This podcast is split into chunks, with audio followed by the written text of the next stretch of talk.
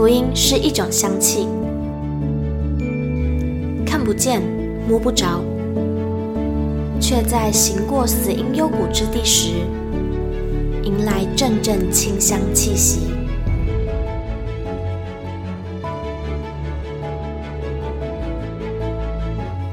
愿北纬二十三度的我们，一同写下的故事，化作世界的反击。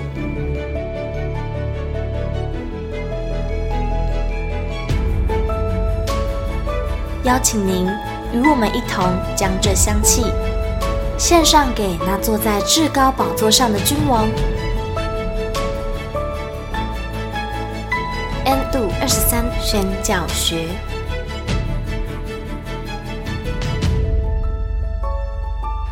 Hello，欢迎来到 N 度二十三宣教学，我是玉清。今天分享的文章呢，是在讨论营商宣教。虽然文章的嗯写的那一年离今年有一点点远了，就是二零一九年，那今年是二零二三年嘛，大约是四年前，所以营商宣教应该会有更多的嗯实际的参考例子发生，但是它里面呃鲁马夫牧师所提到的这些问题，其实到现在还是没有被解决，而且也还是不知道该怎么办。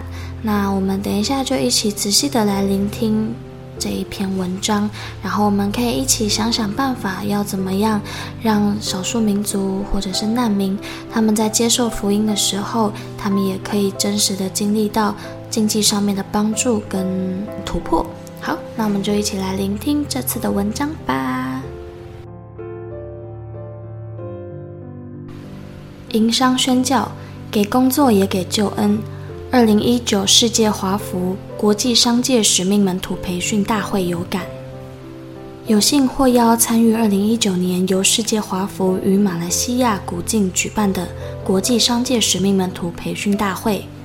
连续几天会议以商业拆船使命为主要议题，拆船对象乃十至四十视窗区域。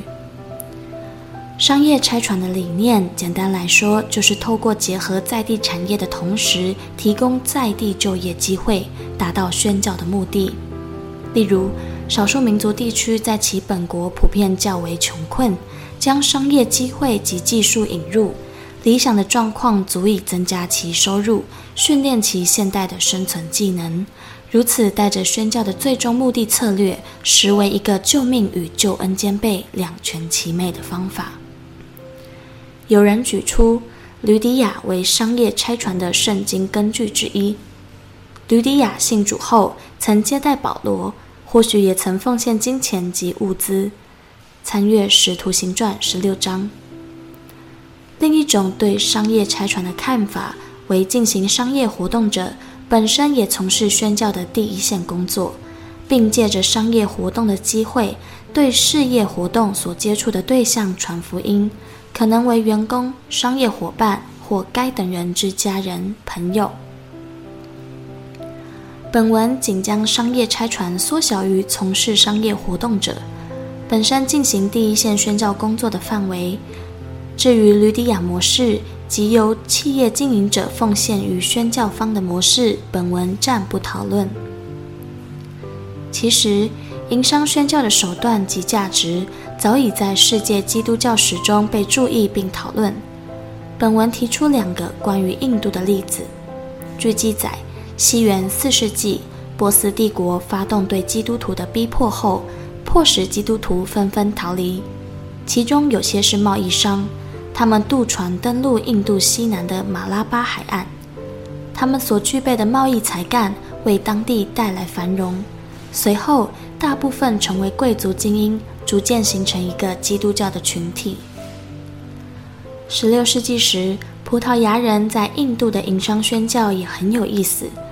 印度南端的巴拉瓦斯人是讨海人，为免受到外敌劫掠与奴役，透过一位归信基督教的商人代为请求葡萄牙人保护，表示他们愿意受洗以换取保护。后来，巴拉瓦斯人约有两万人受洗。享受了一段前所未有的和平与丰盛时期，但是巴拉瓦斯人策略性的受洗，仅具名义上的信仰。十年后，耶稣会传教士方济·沙乌略得到指示，要他到巴拉瓦斯人中间教导教义，并巩固信仰。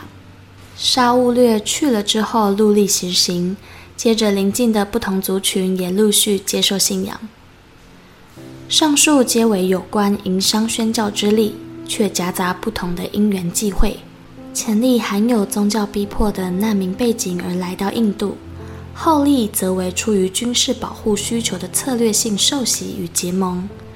然而，皆能显示出差船及宣教不乏透过商业和经济力量展现成效。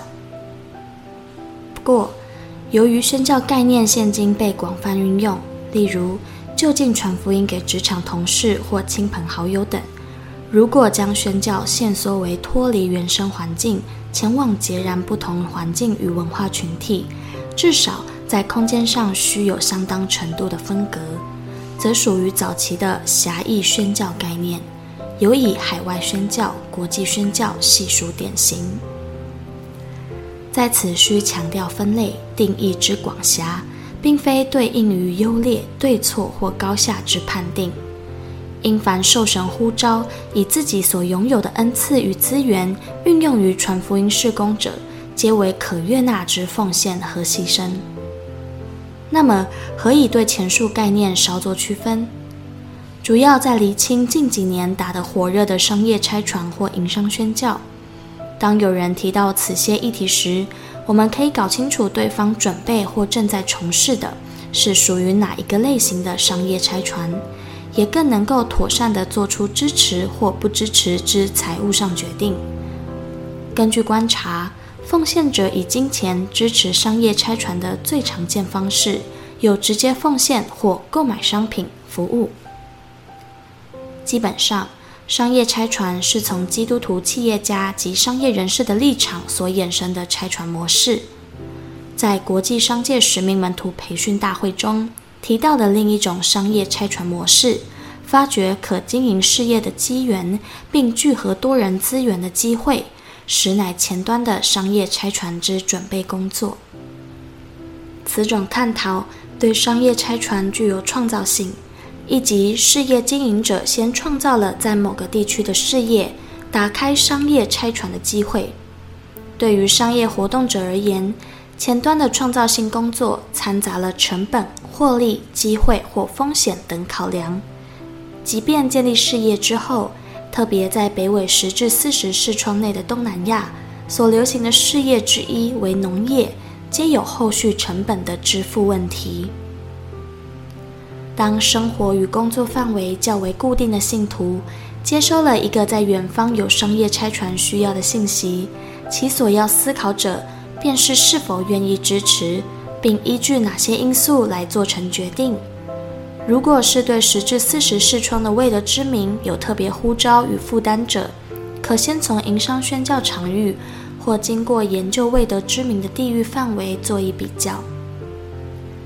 最简单的方式为摊开世界地图来观察，十至四十视窗所涵盖的所有地区，并非全都是未得之名居住地域。像是台湾也在十至四十视窗之内，但传统定义下的未得之名，此处不包括近期提出之新的未得之名概念，如穆斯林等，并未有住在台湾的族群。或者某些国家中的原住民或少数民族不一定就是未得之民，因为的之民有基督徒比例的限定。再者，辨析某一位的之民所在区域从事特定事业之营商宣教可能性，此一问题显得复杂与交错，需对当地地理环境、政经情况或产业需求及适应性等有所了解。举个较简单的例子。笔者不久前去宣教的印度北部阿鲁纳恰尔邦，有不少未得之名在那里，但目前就连当地人与该地的出入都受到严格控管，除非有相当程度的特权背景，营商宣教的可行性非常之低。或者，缅北的几个邦里的未得知名地点，受政治与战事影响而危机四伏。外国人如属于需要购置大型设备或长期经营的营商宣教，也十分不简单，风险很高。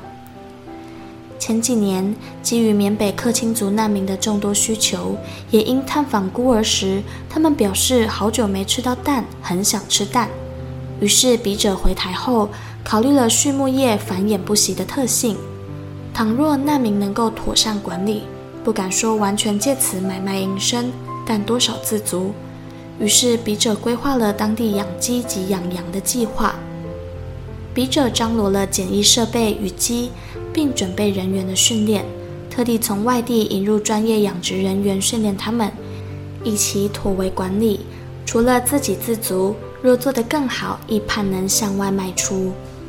起初有声有色，却因后续资源的不足，例如缺乏抗生素，在边境地区购买抗生素昂贵，鸡只病死的很多。现在仍能供应孤儿及学校老师的少量需求。规模却已缩小，养羊也因当地的战事，羊群可能随时被炸死，经常迁移，管理不易。总之，提出未得之名的营商宣教，我们可先弄清楚地点位于哪里，是否为未得之名所在地。在此之前，还必须先了解那个民族是不是未得之名。传统上是以固有文化，像是语言来划定民族。未得之名，则是某民族基督徒比例极低的限定。接着分析该处营商宣教的可能性，牵涉到前面提及的政治与管理、所从事商业性质的特性等等，是否需要大型设备或固定不动产的农牧业，是否可能因政治情势不稳定而遭受损失。比方前述之印度阿鲁纳恰尔及缅甸克钦邦，皆有此顾虑。不过，缅甸克钦邦边境山区还带有对难民人道救援的目的，并非全着眼于营商。至于对不同位的知名地点有意从事营商宣教或奉献者，可依据前述等等因素自行评估。倘若对盈利效益有很高的期待，奉献者更应谨慎评估。追查基督教世界史的脉络。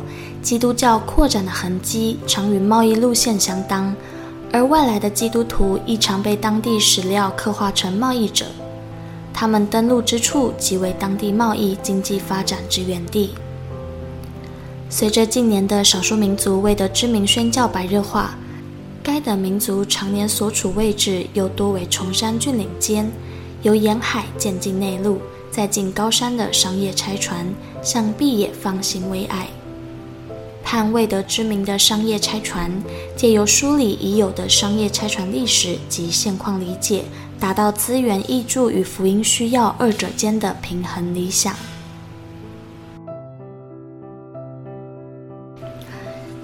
文章之后，不知道大家对于营商宣教有没有更多的想法？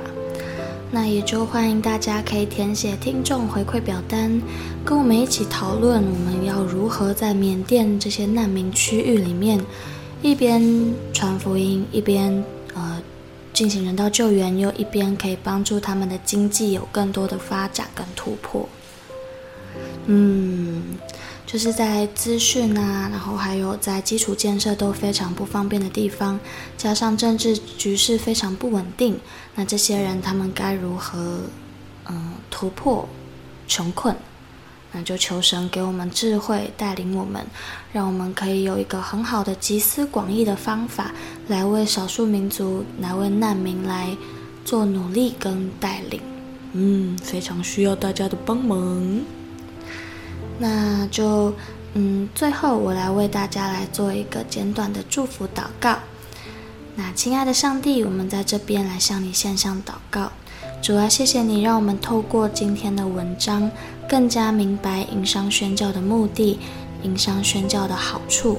主啊，求你给我们足够的智慧以及眼光，让我们在处理钱财的时候，我们的心思意念也是专注于你的。我们要明白我们的心在哪里，我们的眼目就在那里。主啊，求你让我们真实的看见福音的价值，让我们能够真实的经历到福音的丰盛，主不论这个丰盛是可看见的还是不可看见的，我们都要带着信心去领取。以上祷告是奉耶稣基督的名，阿门。